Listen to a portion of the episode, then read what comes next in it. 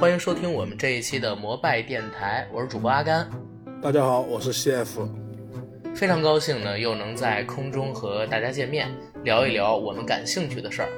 这期节目上传的时间呢，应该是在端午节期间，所以在这儿提前祝大家端午节快乐！祝大家端午节快乐哟！我们这一期的摩拜电台呢，请来了一位特邀嘉宾，我们的资深听友胖爷，英文名呢叫 Shit。今天呢，他会不好意思，大哥，大哥，大大哥，大哥，大哥，哎我叫 chef，我不叫 shit，大哥，好吗？哦，你不叫 Chef，你叫 Chef Shit 是吧？OK，我叫好意思，chef，不我不叫 shit，Shit，大哥，不是不是不是别别打扰我，我一定要说对，你叫 Chef，叫 chef，叫 Chef。对对对对对嗯对对对。欢迎我们的嘉宾，我们的听友 Chef，跟我们聊一聊自己感兴趣的话题，就是小丑，DC 里的超级反派，希望大家可以喜欢吧。呃，其实小丑这个角色，应该现在很多人都非常喜欢嗯，因为毕竟近两年蛮红的这个角色。对，前些日子我们在上传，应该是在，我想一想啊，应该是在周润发发哥那一期影人专题的时候，有人跟我们说，可不可以聊一聊漫画电影，可不可以聊一聊小丑？但是呢，因为我不看漫画嘛，所以对这方面的知识了解的比较少。正巧，呃，我们的听友 chef 呢，对这方面算是一个比较资深的漫画迷，所以特地把他拽过来跟我们录制这一期的节目。本期的节目只有我阿甘还有 Shift 两个人参与录制，希望大家可以喜欢。咱们两个人在开始讲节目之前，我先给小丑做一个介绍，好吧？可以吧？可以啊，这个应该的吧，应该。OK，我直接就百度百科当了一下，小丑呢是美国 DC 漫画旗下的超级反派，蝙蝠侠的头号死敌。他的真实姓名和身份至今仍是一个谜。初次登场于蝙蝠侠第一期，就是在1940年的六月。角色灵感呢来自法国著名作家维克多·雨果的小说《笑面人》中笑面人的形象。经过鲍勃·凯恩、比尔·芬格和杰瑞·罗宾逊三位主创的讨论，最后将其定位成一个绿头发、惨白皮肤、咧着嘴、涂着红色口红、穿着紫色衣服的怪人。而小丑那张大王的扑克牌名片儿，则是杰瑞·罗宾逊独家的创意。小丑呢，常年稳居美媒票选出来的 Top 一百漫画反派角色第一名的位置。IGN 评选的史上最伟大漫画反派角色中，小丑排名第一。这算是对他的一个简单介绍，对吧？对，嗯，因为我对这一块儿不是特别的了解，想让那个胖爷先说说小丑在你们漫画迷，尤其是 DC 的漫画迷心中是一个什么样的地位？他呢，在美国的漫画英雄或者说超级英雄漫画史里又是一个什么样的地位？这块儿由你来聊，好吧？好，那我就接过来聊一下吧。那个可能今天那个老李跟小九看到我来都不是很开心，他们就不想来了嘛。那么我就 他他他们特别想你来，我就过来混一混吧。其实呢，对于别人来说，小丑算什么？嗯，我不太清楚。但是对于像我这一类的人来说，小丑的地位跟神已经是没有太大的区别了。DC 的漫画迷里边流传着这样一句话，叫做 DC 的人物分为三派，就是好人、坏人跟小丑。所以说，小丑他是完全已经他已经是独立在那个反派，就普通反派意义、普通意义上的反反派之外了，已经。而且据我所知，小丑是第一个打破了第四面墙的角色，他是有第四呃，面，墙这个。他也可以打破第四面墙吗？，对他有打破第四面墙的概念的，因为他有他在很多部漫画中，他也有那种跟，呃前前段时间不是很红的死侍嘛，死死侍，侍最出名的就是说他能够打破第四面墙吧，能够跟观众聊天吧，对，所以说小丑在以前的一些老的漫画中，他也有这样一类的梗，就直接用对话框来跟观众来对话。所以说，据我所知，那小丑知道他自己其实是一个漫画人物吗？嗯，应该是知道吧？他已经算是那个比较超脱、超脱在那个漫画之外的人了，而且这个角色也是后来慢慢发展成这样的。最初小丑这个角色是就跟那个很多那个 DC 原来的那些英雄一样，或者反派一样，一开始的话并不是受到很注重，也是那种随便编了一个小角色，然后打算过一段时间就会死的那种。但没想到这个角色越来越红，然后开发出了一系列的角色，包括你们很知道后面的那个 Harley Quinn，就那个小丑女，小丑女，嗯。也也是，而且好像，嗯？嗯，崇拜小丑的人好像特别特别的多，而且小丑好像还有一个宗教，对吧？我知道，好像之前发生过一件事情，就是美国在上个世纪的九十年代还是零零年代的时候，然后出现过以小丑作为图腾的一个邪教组织，他们的座右铭就是像小丑一样，没有善与恶，就是纯粹的做恶棍该做的事儿。呃，对不对应该是这它的影响力非常大。应该是这样。这个你说的那个邪教事件我不是太清楚，但是前一段时间不是有一个电影院枪枪击枪击事件嘛？啊，对对对，然后包括在《黑暗骑士崛起》的起的时候，然后，包括那个嗯。现在有一部美剧叫《哥谭市》里边也提到了一个崇拜小丑的教派，其实他们嗯，更崇拜的是那种混沌的状态，就是说没有善没有恶那种，然后纯粹的自由或者偏向于那个呃恶一类的那种混沌。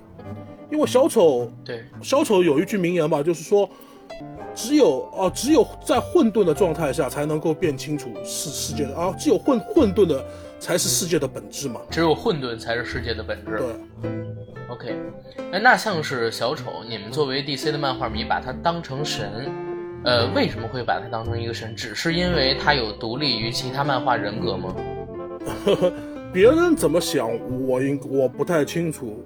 呃，我是对这一类的角色，神经质的反派角色特别，嗯，喜好着迷对，特别着迷。包括像那个汉尼拔，就那个汉尼拔博士啊，啊，小丑啊这一类，我是特别有好感的。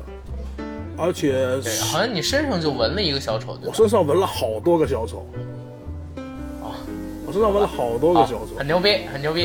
哎小丑他是一个疯子，就是说他可以为了，呃，对面那栋，他坐在有有这样漫画里面有这样一个情节，就是说他坐在那个阳台上，阳台上，然后把对面那栋楼炸掉，理由是那栋楼楼挡住了太阳，他享受不到阳光浴。那你认为漫画里的小丑是好人还是坏人？说实话，很难评价他是一个好人还是坏人，更愿意说小丑有自己一套他自己的处事准则。嗯，就是说，首先他不是为了钱去做恶，对，然后他也不是为了什么某些目的去做恶，他已经上升到那种纯粹的那种恶，变成一种象征的意意义了。就我定义为，我定义他是那种，我既是撒旦，我既是恶魔，我是这样定义小丑的。就他已经代表了混沌，代表着恶，他本身就是恶。但是漫画里呢，它的起源又是那种非常可悲的那种，嗯嗯嗯，就比较可怜那种小人物那种，对，漫画里边好像给他设定的人物背景非常的可怜，对吧？是发生了很多的事情，然后才能变成现在这个样子，对对吧？呃，这样吧，我先来说说那个小丑的起源吧。嗯，呃，现在基本上公认的一个版本就是就《致命玩笑》里边那个版本，就是致命玩笑，这是一个漫画的对名字吗？蝙蝠侠有一期单期的那个《致命玩笑》，呃，这集是被所有小丑迷都奉为经典的。我认识好多朋友就干脆直接把那个封面纹在身上了，已经。我，这么牛逼！对，就是一个呃，我找一找，看能不能找到这期的封面，可以做我们这期节目呃，我这边有，我这边有，我这边随时随地可以发给你。那你一会儿可以发给我。嗯那你接着说。这封面呢，就是一个小丑那种标准的那种雪白的脸、绿色的头发，然后张着嘴笑，拿着一个摄拿着一个照相机在拍照，这样一个封面。哦，我知道这个，我知道这个，好像是少爷那一版的时候，对，少爷那一版小丑的定妆照，好像就是举着一个照相机那个特别有名的图，对不对？他是仿的这期的封面吗？对，哦好像我看到过是仿这期封面的。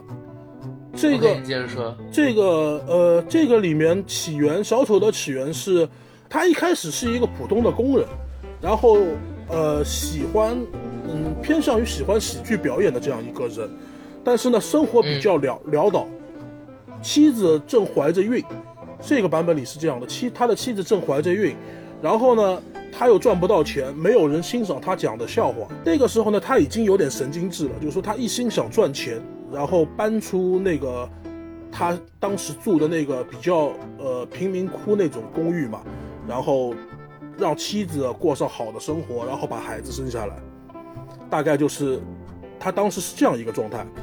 非常不巧的是，好像他的喜剧就是一直不被人看好，但是他又急需钱去那付房租，跟希望老婆过上呃好的生活，所以说他当时遇到了一批匪帮，也就是所谓的坏人嘛。然后，呃，他们骗他穿上了那个红头罩，就是说也是呃蝙蝠侠一个红头罩红头罩，对红头罩的服装，红头罩也是蝙蝠侠呃漫画里面的一个反派。然后骗他穿上了那个红斗篷之后，然后去一家化工厂偷一些东西，偷一些钱也好，偷一些东西也好，具体的偷什么我忘了。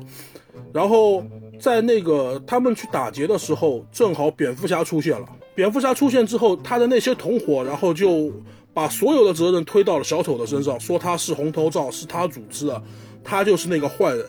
然后在在蝙蝠侠追捕小丑的同时，小丑不慎摔入了那个化工原料的那个大桶里面、大池里面。然后等它爬出来之后，它就变成了现在这个样子，就变成了一个白皮肤、黑发那个。然后他黑发吗？还是绿发？绿发，说不好意思，说错了，绿发。嗯就是说他当时当时台词好像我记得是这样吧，就他感觉自己在烧很痛，非常烧，然后把那个头头套撕下来之后，那个那一幅画面我记得网上面也很多，就是那个小丑抓着自己绿色的头发，戴着一副紫色的手套，然后背景是全都是那个哈哈哈哈哈哈哈哈哈哈的那个英文字幕嘛。这幅图网上面也很有名，这差不多就是小丑的小丑的一个来源。然后当他回到小丑的一个来对，当他回到家之后，发现妻子、孩子都没有了，已经，就大概这就是比较公认的这个小丑的小丑起源。那其实小丑的诞生是因为蝙蝠侠他本身也是一个可怜人，他并不是恶人。呃，因为蝙蝠侠在行侠仗义的过程中伤害到了他，导致他变成了一个怪物，对不对？就是皮肤变得惨白，就是其实说实话就是腐烂嘛，对不对？他一直承受着这个，呃，一直承受着这个肉体上的痛苦，所以心灵上也就变得变态了。之后就一直把蝙蝠侠当做自己假想的最大敌人，或者说生命中的最大敌人，然后呢去作恶，对吗？呃，也不是，应该是这样说吧。其实他当时就做那个小丑，呃，做那个喜剧演员的时候，他的心态已经有一定的变化了，已经。只不过这是最后一根稻草，对，然后把他压崩溃了，对吧已？经开始有一些那种好像愤世嫉俗、不满，然后需要妻子安慰他，然后呃大声的对妻子吼，妻子安慰他之后，他在妻子的腿上跪在地上，把头枕在妻子的腿上，然后大哭那种。就他其实当时已经在一个比较边缘的一个状态了，然后正好碰上这样一件事，然后他就彻底解脱了嘛，他就你说的这个《致命玩笑》，对吧？对这篇漫画的名字，对对，他是在几几年发表的？这个啊蛮早的吧，我具体年限我好像记不清楚了，是在上个世纪的五十年代前还是五十年代后？五十年代后吧，应该是。呃，因为我刚才也是调了一些资料，上面其实在想，小丑已经超过五十年的时间，然后一直登顶，呃，史上最伟大的超级英雄反派，也就是说，他霸占这个位置已经超过五十年了，比蝙蝠侠霸占最受欢迎的超级英雄这个名头时间还要长。所以肯定是在红了以后，然后呢，DC 公司给他设定了一系列的背景，把这个人物做的充实完整，并且呢，在原有的这个基础上给他做了一个放大，对不对？对，因为我好像看很早期的这种漫画英雄也好，或者说是漫画英雄的反派也好，都挺胡来的，要不然就是什么回旋镖战士，对不对？要不然就是什么呃拿着鞭子蒙着眼罩的超级反派，要不然就是像这种小丑，他们本身的话没有特别多的超能力，然后用的武器呢也都特别有意思，像是小丑，我知道好像最开始的时候他是用那种让人笑到死的毒药，对吧？对对对，还有他身体里会放什么电击的武器，呃，跟人握手的时候把别人电死，还有就是会用什么硫酸花，一种会喷射硫酸的一个装饰花，然后去攻击别人，其实都挺胡来的。哦他不像后期的很多反派，就是在出生伊始，或者说是在他开始作案的前几次里边，就给你调动出特别多的，呃，符合物理逻辑跟科学逻辑，或者说人行为逻辑的东西来。早期的这些漫画反派都不是的。但是像小丑这样的，然后可以把整个角色延伸的这么开，然后呢，甚至形成宗教的反派，只有他一个，所以他在漫画史上的地位是非常强的，对不对？对，那个我找了一下，那个英文版的出版日期好像我这边一下子也没找到，但我找到了中文版的出版日期，就这次再版的新版的中文的出版日期，好像还挺近的，二零一四年的十一月份。你说的这是再版，嗯，是中文版的再版，再版肯定跟着不是，对不对？我我小丑这个角色，反正对我印象挺深的。我不知道你有没有看过，因为咱们两个人中间差十几岁啊。呃，我记得我在上一年级还是二年级之前，然后有一段时间呢，北京电视台 BTV 二下午五点会放一个动画片。这个动画片呢，先放过超人，然后呢又放过蝙蝠侠。蝙蝠侠那版应该是美国八级版的一个动画，里边就有小丑，然后还有企鹅人，还有蝙蝠侠的一系列敌人，独藤女还有猫女都出现过。那个版本我看过，就是说。我腿上纹的就是那个版本的蝙蝠侠，对，但是我但是我在那个系列里最喜欢的是双面人，不是小丑。Two Face 是吧？嗯，因为因为在那个那个版本里边，好像有关于小丑的篇幅不是特别精彩。那个版本里面的小丑还偏向于那种比较搞笑那种，然后比较幼稚那种。真正的能发人心的反派，要不然是有特别痛苦的经历。然后呢，时不常的震你一下，就比如说像是那版动画里的双面人，对不对？然后呢，要不然就是像电影版里，比如说杰克尼克尔森版本，或者说是希斯莱杰版本这几个版本里边的呃影视角色里的小丑，对不对？他都是有那种极尽癫狂的恶，极尽癫狂的恶，就像你说的一样，他是一个图腾，他不是为了钱，也不是为了名，为了利去犯罪，他只是为了那种极度的混乱状态。呃，对不对？应该是这样说。你当时看到的小丑，那个其实还不是你，还不是现在就是说，呃，普罗大众所熟悉的小丑。因为那个小丑，其实现在我们一般给小丑定义的装扮是什么？就一套紫色的西装，胸口的小黄花，紫色的头发，然后小丑的嘴就那种大笑嘴嘛，然后雪白的大笑的嘴巴，对，雪白的皮肤。但是那个版本的小丑，你去看，它的主体色调是蓝色的，蓝色，对，它的衣服主主体的主体色调是蓝色，偏蓝色的。哦，这个我倒不知道，我我没有。你可以仔细去看一下，其实一直到很比较后面之后，到大概嗯九几年吧，差不多才开始真正定义到现在这个版本的小丑，好像我记得是，因为七八十年代的小丑其实还是比较看起来有点卡通形象，比较可爱那种。然后偏搞笑的那种角色哦，明白了，OK，好，这是可能是你们漫画小丑的一个印象，对吧？嗯，这块我知道的不多，咱们可以聊一聊这个电影版的小丑吗？电影版的可以吗？那个电电影版的小丑就是一句话嘛，就是那个是希斯莱杰成就了小丑，还是小丑成就了希斯莱杰嘛？呃，不不不不，我我最喜欢的小丑不是希斯莱杰版的。你喜欢的那那就是你杰克尼克尔森的那个版本，对对，呃，我我想先讲一下，就是杰克尼克尔森的这个版本。好，你说，呃，杰克尼克尔森版本的小丑应该拍摄是在一九八九年，对不对？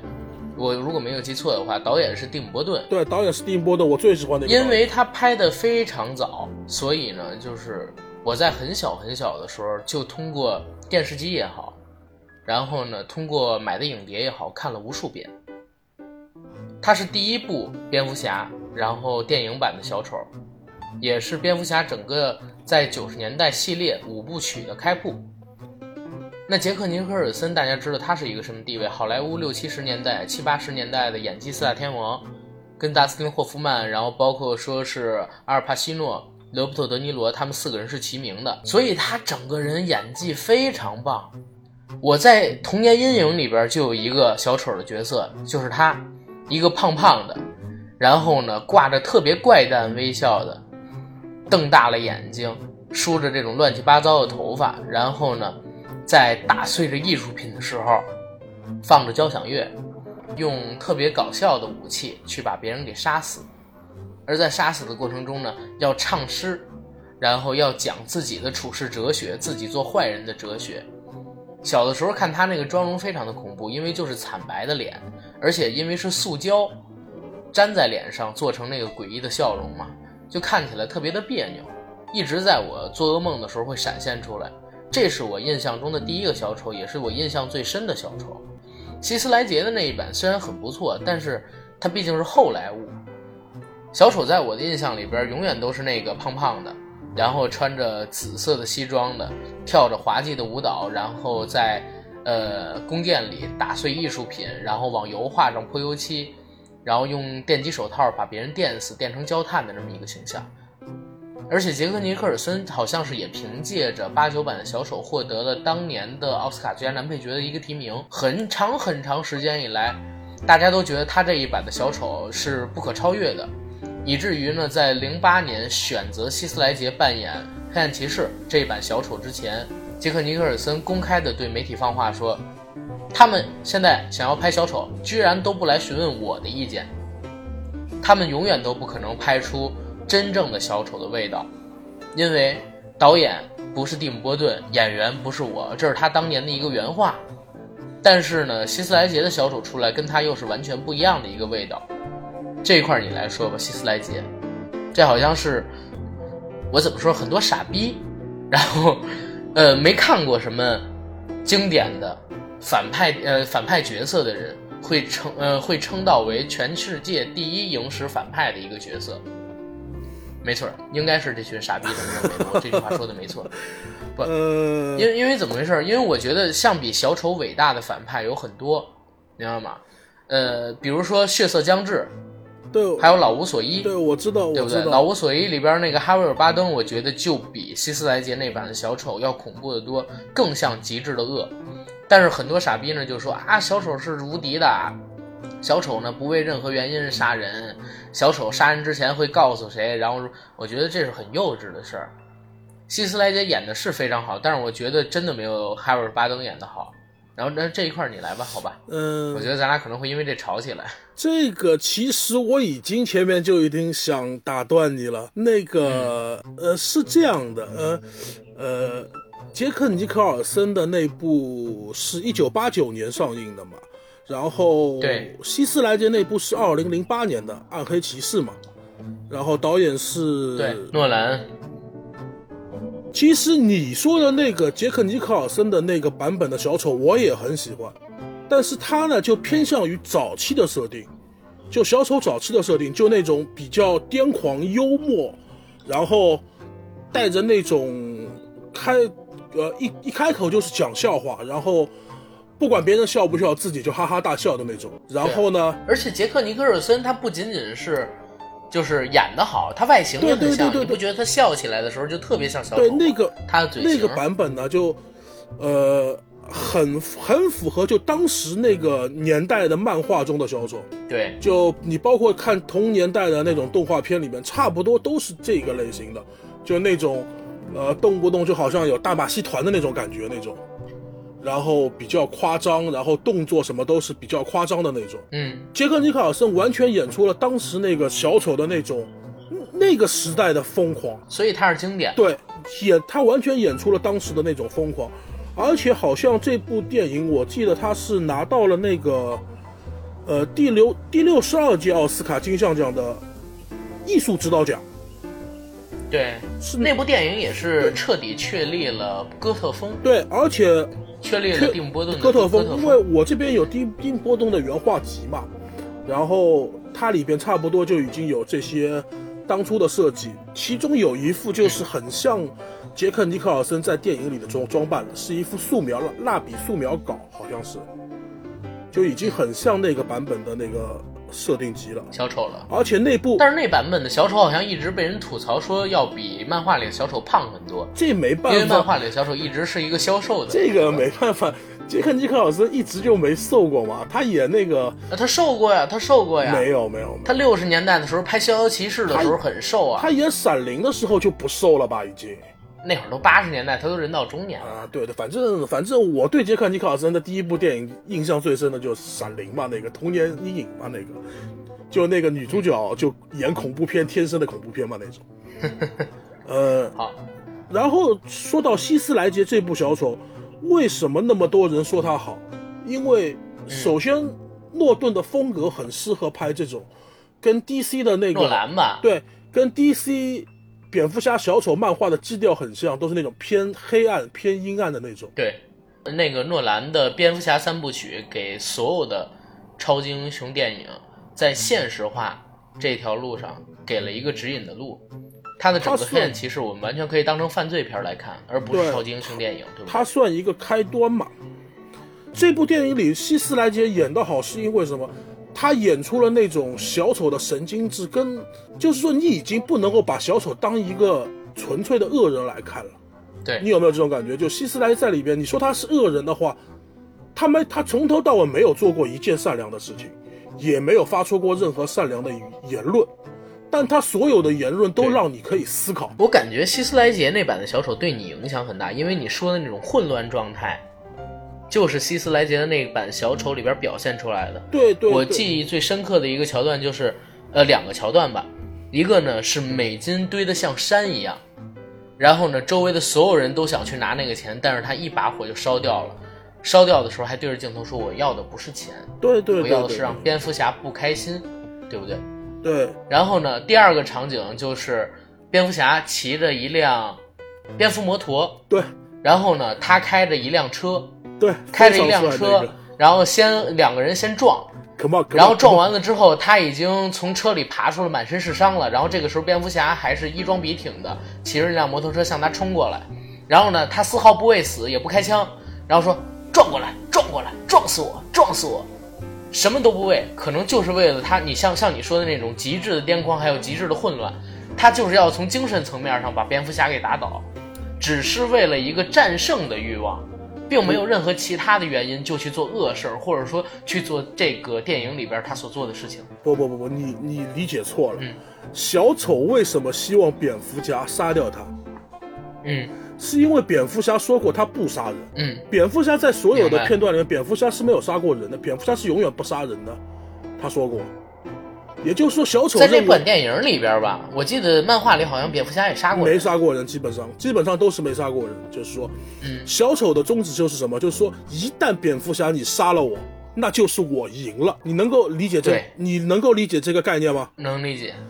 知道，就是说我我打破了你的底线。小丑非常喜欢，就是说，特别是希斯莱杰这个版本的小丑，他非常喜欢什么？他非常喜欢，就是说我打破你的底线，我让你变成恶，就是说我让你把你本性中，就说，就按照中国人的说法叫人性本善跟人性本恶的问题嘛，就是说小丑很希望，就是说把所有人虚伪的那一套全部撕下来。让你们暴露出你们的本性，你们是恶的本性那种。明白，就像是他让那个两个船的人对对对对对对对，对不对？就是说，他就让两个船来来选择嘛。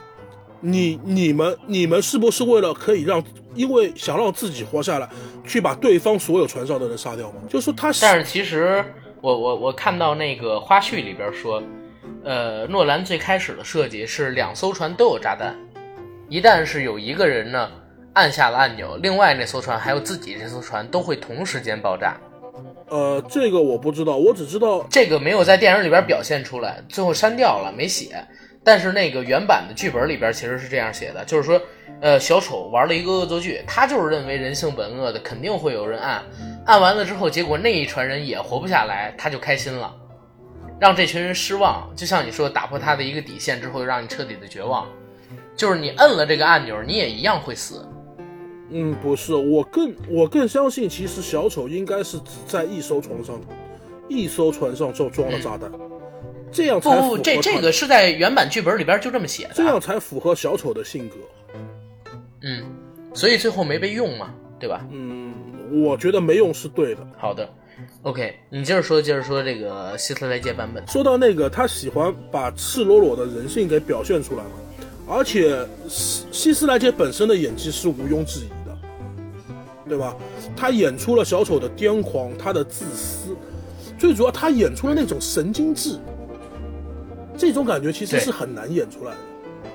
所以说很多人喜呃，欢。不是说他自己把自己封闭在酒店里边几个礼拜这才这能这个说法好像网上面还蛮多的，就是说他把自己封在房间里，封了大概多少一段时间，然后把自己逼到了那个程度，然后才演出了那种感觉，知道吧？对对，这个感觉他真的是演出来了，他完全就演出来了那种神经质的癫狂。你看，而且他设计了很多小的动作，比如说，呃，舔嘴唇啊，然后撸头发、啊、那种，然后对，经常会捋一下自己的头发，捋一下自己的头发，拿着刀子舔嘴角，啊，然后舔一下自己的嘴唇那种，就一些不经意的小小动作就完全那个。而你说的所谓的那些傻逼就，就那些，其实说老实话，我我蛮看不惯这一类，呃，称为孩子吧，那些小孩儿吧，因为毕竟我年纪也不小了，叫他们一声小孩儿也不算过分，对吧？对他们其实 他们的想法就是觉得这种恶比较酷，但是他们其实都没有都没有想象过，其实像那些台词，就《暗黑骑士》里面那些台词，比如说你干嘛那么严肃呢？对吧？这些台词到底是什么意思？他们都都完全没有想过，他们只是觉得小丑很酷，然后像一个坏蛋那种，然后这个坏蛋干坏事还不是为了钱，对吧？这些想法，所以我说嘛，我说希斯莱杰这版的小丑确实也是经典，但是呢，他只是和杰克尼克尔森版本的小丑演出了不一样的味道，是两种完全不同风格的小丑。对对对。你不能说谁优谁劣。然后呢，很多人把他推成影史第一反派，我觉得就扯淡了，就是傻逼了。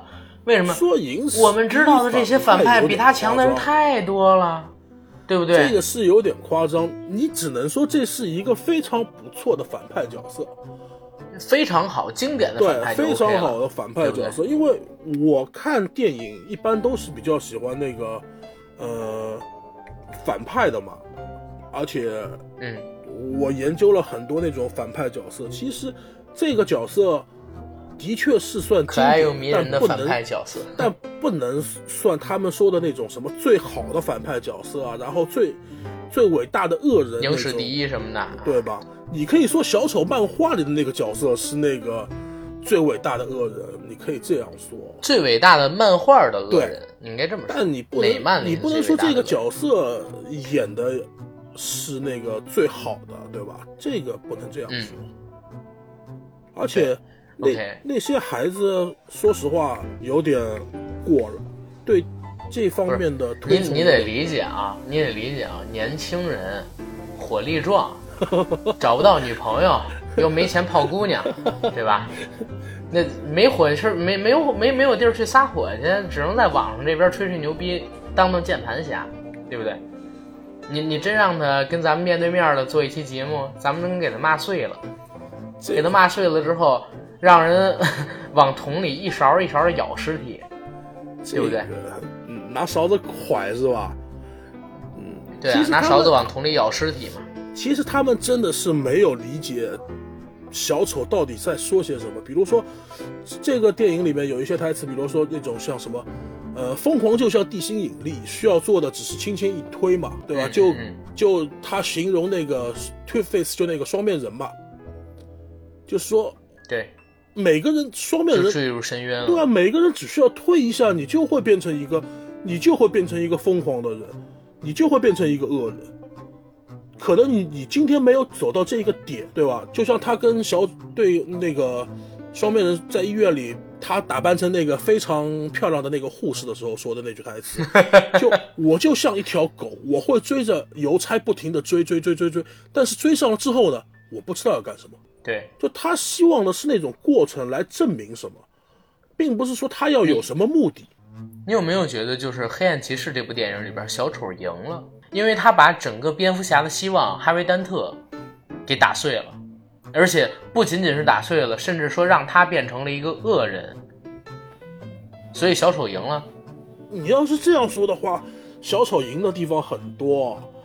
嗯，小丑那个打残了芭芭拉，就那个戈登探长的女儿，嗯，然后差一点把戈登探长逼疯掉，这些都是致命玩笑里面的嘛。不不，我们就只说这部电影。你看这部电影从一开始的时候，蝙蝠侠就说这个城市不再需要我，他们需要的是你，需要的是哈维·丹特。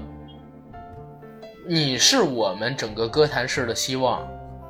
他最开始的时候，包括说一直灌输的这么一个理念都是这样的，但是结果，他赋予最大希望的人却堕落成了最邪恶的人，对不对？而且小丑一他愿意为了那个哈维·丹特去呃去背罪名，就是为了维护哈维·丹特一个完美的形象。然后呢，哈维·丹特在最开始出来的时候也是一个完人，这个完人甚至是布鲁斯·韦恩，就是我们的蝙蝠侠渴望成为的人，是他心里边的偶像跟正义的代表。但是最后呢，却因为小丑变成了一个终极邪恶的反派，变成了双面人。所以我说小丑赢了。他从根本上打倒了蝙蝠侠最崇拜的、最想要成为的、寄予了最大希望的那个人，对不对？对，你要这样说的话，的确是小丑一个。咱们在这个角色上边好像赋予的时间有点多，咱们再说说最近一版的小丑吧。最近一版不是马上也要上映了吗？明年还是后年要上？少爷的那版？对，少爷这版。少爷的这版，我个人认为不错。虽然那 虽然那个我这样，我我给你讲一个笑话啊，我给你讲一笑话。现在 B 站上呢有一个视频，有一个视频是怎么样？就是两个视频吧，一个视频呢是动画，动画里边有大概是五六个版本的小丑，有六十年代的，然后杰克版本的，然后还有四几年版本的，跟希斯莱杰这一版本的，大家一起在开会，各自说自己演的小丑有多好。说完了之后，其他人都鼓掌。然后呢，他们每次说话的时候，少爷版本的小丑就会在旁边插嘴，说：“我为了扮演小丑，然后我我曾经给别人寄过什么恐怖的快递。”然后大家说：“你他妈给我闭嘴，你个臭傻逼！”然后呢，再别人又说一句话，他接着说：“哎，我为了扮演小丑，我干过什么？你给我闭嘴，臭傻逼！”然后还有 就是各种在指责他，你知道吧？看不起他，然后无视他。然后第二个视频呢，就是杰克尼克尔森他自己的某一部电影让别人给 P.S 了，就是接到了一封信，接到了一封信之后，原版那封信上应该是他家人的一个信息，他看到那封信之后，然后就开始流眼泪，然后让人给 P 成了什么呢？就是他接到那封信，打开打开以后呢，是呃少爷版本，就是 Jerry Leto 那版的小丑的一个定妆照，看见那个定妆照之后，然后杰克尼克尔森开始流眼泪，你知道吗？然后就开始流眼泪。这版的小丑我觉得真不怎么样，但他是形似不是神似，你明白吗？不不不不不，这版的小丑恰恰是神似形不似。不是，我看到很多的评价都说这版是外形上最接近小丑的，一个是瘦，一个是高，然后呢，呃，造型也很像小丑，反而是那个。希斯莱杰那版的外形不太像啊，我们说他的性格或者说表演出来的这种态势很像，但是他的外形不是那么的像。但是少爷这一版外形是非常非常神似小丑的造型，但是呢，我确实我看了自杀小队，我觉得完全没有达到我心中对小丑的那种预期。我也是看了好几版小丑的电影跟一版动画的人。我完全不觉得他演出了我心里边想要看到的那种小丑的形象，或者说他扮演的这个角色虽然不同于希斯莱杰，不同于杰克尼克尔森，不同于我看到的那版八十年代的动画电影，但是呢，他也没有演出什么味道来。呃，这是我的一个看法。其实我认为他演出了小丑的那种疯狂，然后呢？他加上了一些碎嘴、碎嘴子的习惯，然后呢，但是外形这个外形我是完全不能接受的。哦，他外形有什么问题？我一直认为小丑就是应该西装，紫色的西装，然后他穿一皮褛子是吧？对他穿了一个银色的皮褛，知道吗？然后身上全都是纹身，这个我非常不能接受。而且我更不能接受的一点是。这部电影完全把小丑描写成了一个情圣，你知道吗？哎，对对，很多人都在都在 cap 这一点，就是说小丑他妈的永远都是拿哈利奎因当一个拖油瓶，招之即来，挥之即去，然后有用的时候就用，没用的时候就给他甩开，而且完全不顾他的死活。他对哈利奎因就是像对一个炮友吧。不是不是，就叫炮友吧？那那是什么关系？不叫炮友，那不叫炮友。怎么说呢？呃，其实，呃，漫画版里的小丑根本就，呃，有一个单集版的漫画，我不知道有多少人看过，应该动画迷应该美漫迷应该都看过，好像是叫什么，呃，就是单单名字我一下子想卡住了，真想不起来。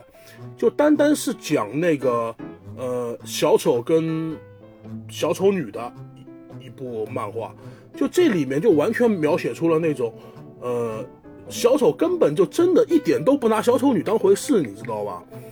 就不停的削弱她、嬉戏她，就是说，而且他不允许小丑女去打败蝙蝠侠，因为为什么？蝙蝠侠是我的，我跟蝙蝠侠之间是真爱，你何必来插一脚？就这种感觉，你知道吧？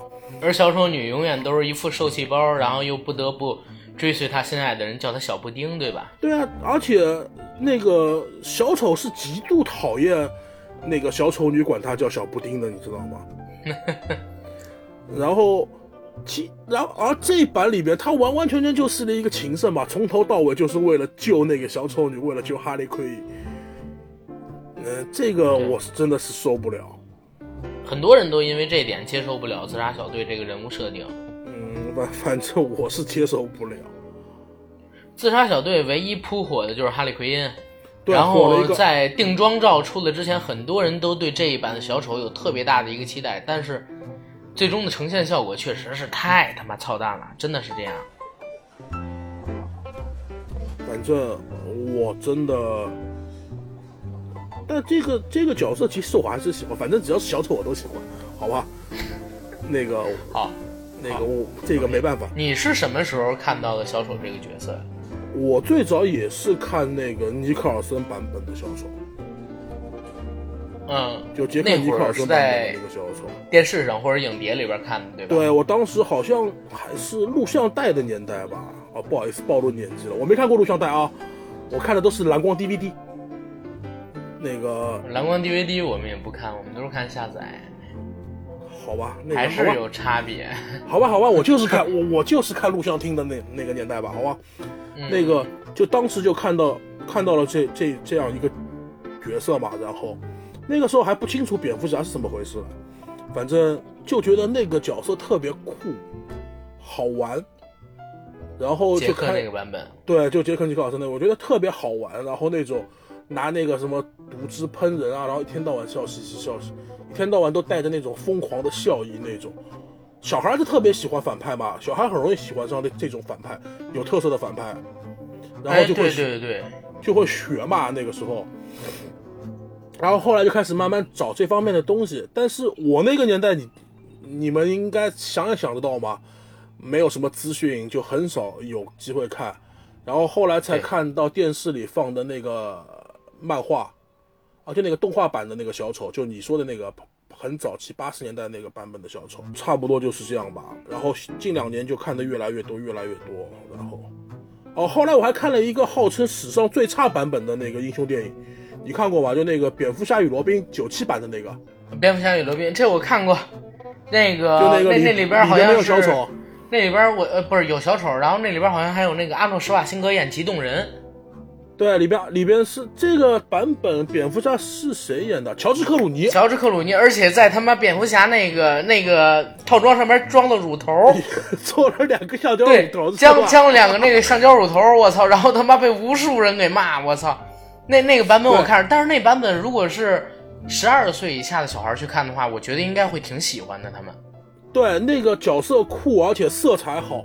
对，那因为特别低龄向，整个电影拍特别低龄向，特别卡对，通风。而且对，而且那个明星特别多。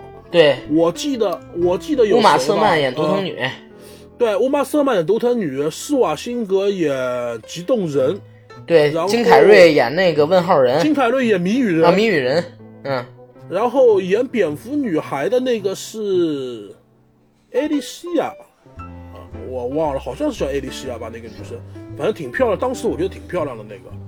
哎，蝙蝠侠我应该是这个嗯明星特别多，对这个明星是多，但是我觉得没有意思。真的没有意思。可以给小孩，要是正常的，咱们都已经二十多岁，心智成熟的，或者说三十多岁，心智比我还成熟的人，大家就不要看这部电影，实在是有点浪费时间。其实蝙蝠侠，呃，我们先不谈小丑，就光谈蝙蝠侠电影的话，其实还还真的是有几本拍的都不错的。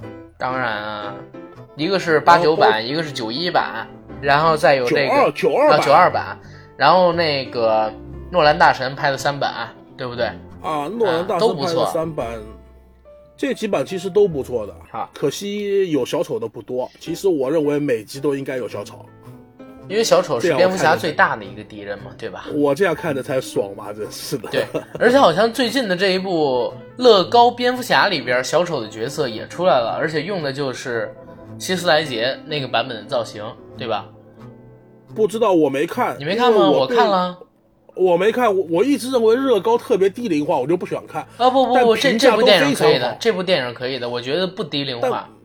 但评价都非常好，然后很多人开始萌里边那个小丑了，就那个很萌很萌的小丑。对，因因为那里边开枪都是 biu biu biu biu biu biu biu，知道吧？对，我反正我是没看，我真没看。我看过这个，我我还很喜欢的，蛮喜欢，真的蛮喜欢。而且。而且其实就回到刚才你说的那些所谓的小孩喜欢小丑，其实他们真的不知道小丑有多牛逼，他们就是纯粹。其实很多人都没都没有看过关于小丑的作品。嗯，比如呢，小丑牛逼，你是牛逼在哪儿呢？这段时间 DC 有一个很红的叫那个，就那个什么正义联盟吧，就那个正义联盟啊，不义联盟，不义联盟啊，不义联盟。不义联盟里边，小丑轻轻松松就把超人逼疯掉了。小丑吗？对，女记者叫什么来着？呃，超人的那个那个叫路易斯啊，对，路易斯莱对，叫路易斯莱对，就轻轻松松就把路易斯莱恩杀掉了，然后逼疯掉了。当时路易路易斯莱恩还怀着孕，你知道吧？怀着超人的孩子吗？怀着超人的。孩子。我操，小丑他是我记得他是没有超能力的，他怎么能这么牛逼？就就用计策呀，就完完全全用计策。那超人最后把他怎么样了？一拳倒死。小丑死了吗？在那个平行宇宙里？死了，在这部漫画里面他死了。啊，OK。知道然后他死的时候，他死的时候还跟蝙蝠侠翻脸了，跟老爷翻脸了。然后，呃，克拉克·肯特就一直问那个老爷，问他就是。你为什么不早点把这个人杀了？因为这个大都会里面当时死掉大概百万人口吧，然后包括他最爱的女人也死掉了，孩子也死掉了。然后蝙蝠侠去问小丑：“你为什么要这么做？”然后小丑的理由只不过是：“因为我跟你玩了那么久都没有输赢，我想玩一个 easy 模式的，我想玩一次简单模式。”然后他轻轻松松就把小丑就把超人逼疯掉了，造成了一个。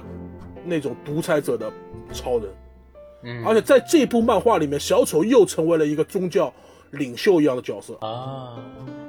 这部漫画里面，小丑又一次在漫画里面成为了一个领袖角色。厉害！其实他小丑真的非常容易成为那种，他他身上非常有那种什么邪教教主的那种能力。你能够你能够明嗯明白这个意思吗？我觉得为什么这么多人都喜欢小丑啊？尤其是像我们这样的成年人，可能是因为大家心里边在成年之后都有反社会的情节，你不觉得吗？尤其是你面临成年后，呃，工作上的压力、事业上的压力、爱情上的压力，包括你在处理家庭问题上面面对的问题，这些问题困扰着你，你一定会有各种各样的压力，然后逼迫着你。内心潜意识里边有一个反社会的人格出现，那小丑其实是代表了我们这种反社会的人格。我只是为了让自己开心，只是为了让自己痛快，我可以不顾道德，不顾伦理，也不顾你这个社会的一个行为标准，或者说你们的法律。我做自己想做的事情。小丑其实很多事情并不能穿，并不能算是纯粹的恶，就是他心里想做，他就去做了。所以他是我们每个人。在成年之后，然后心里边的反社会人格的一个具现化，所以他才能在美国，包括说在全球有这么多的一个漫画迷，有这么多的一个人物迷，这么多人喜欢他，我觉得就是因为这一点。那换言之，像是我认识人里边，你应该是最喜欢小丑的一个，在身上都纹了好多个。你是不是心里也有反社会人格？而小丑就是你这部分反社会人格的一个具象化体现。有吧？应该有，但也不算反社会人格，还没那么严重。应该是这样说吧。其实被你这样一说的话，其实我倒是认为，其实因为小丑他说的做的是我们想做想说的，但是我们又不敢去说，不敢去做。嗯，就举个例子来说，我们去看电影，然后很多那些人在里面吃东西也好，聊天也好，玩手机也好，你你有没有想冲上去扁他一顿的冲动？有没有恨不得想弄死他的冲动？有吧，一定有。没有没有，我从来不不想着。每次遇到这种人，我都想着就是，比如说，呃，我用一些语言组织组织，然后我劝导一下他，让他走上正途。别，世界如此美妙，别装烦躁，别装，装就没意思了。小丑有一个情节，就是什么情节，知道吧？就是说他在电影院里面，就因为前面一个人挡到他的画面了，他就直接拿枪把别人崩了。小丑是吧？对，那就是嘛，就像我刚才说的嘛，特别爽，你知道吗？对，就我们已经被这个社会体制化了，已经。就他做的事情，你这话不好接，我操！这就这就是事实嘛，有什么不好接的呢？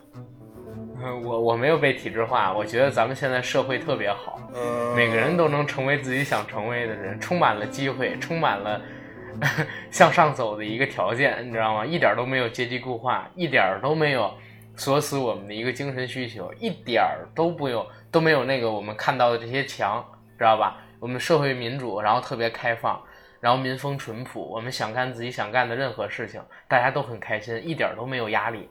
嗯，咦，OK，你接着说，你纯粹就一五毛党嘛？说实话，真的，小丑就是这么多人喜欢小丑，其实很多人就是这样，是小丑。替我们做到了一些我们想做却不能做的事情，不敢做的事儿。对，嗯，可能这些事情是恶的，是错的，但是至少他很爽。对，说的对，对吧？没错吧？嗯，小丑，小丑他最大的意义就在于这儿，所以他能经久不衰，然后拍出现在已经快快八十年了。反正反正我觉得小丑代表的就是人性。嗯。小丑代表的就是人性。好，OK，那咱们今天要不然就聊到这儿先。我也觉得差不多了，该停了。感谢我们的听友 shit，然后他呢是 感谢我们的听友 shit，这跟你玩不厌是吧，大哥？不不不不不，咱好好录，好好录啊。他呢是第一次参与我们这个节目的录制，也是真的是被我拽过来的。呃，我们两个人之前也没有做太多的一个沟通。呃，很感谢他吧。虽然说在节目录制的过程中，因为紧张啊等等原因，可能会造成我剪辑起来的极大困难，但是依旧是感谢感谢感谢。那个我也说一句吧，各位听众朋友们，原谅一下，第一次参加这种活动，好吧？有不足之处，还请大家多多包涵。呃，也欢迎我们的听友们加微信群，大家有自己感兴趣的话题，或者说自己擅长的话题，可以和我们主播来聊。咱们也可以合作，一起做一些更有趣味的，或者说更多面性的节目。毕竟我们也都是凡人，尤其是像阿甘我们这种年纪较小的、能力较浅薄的，是吧？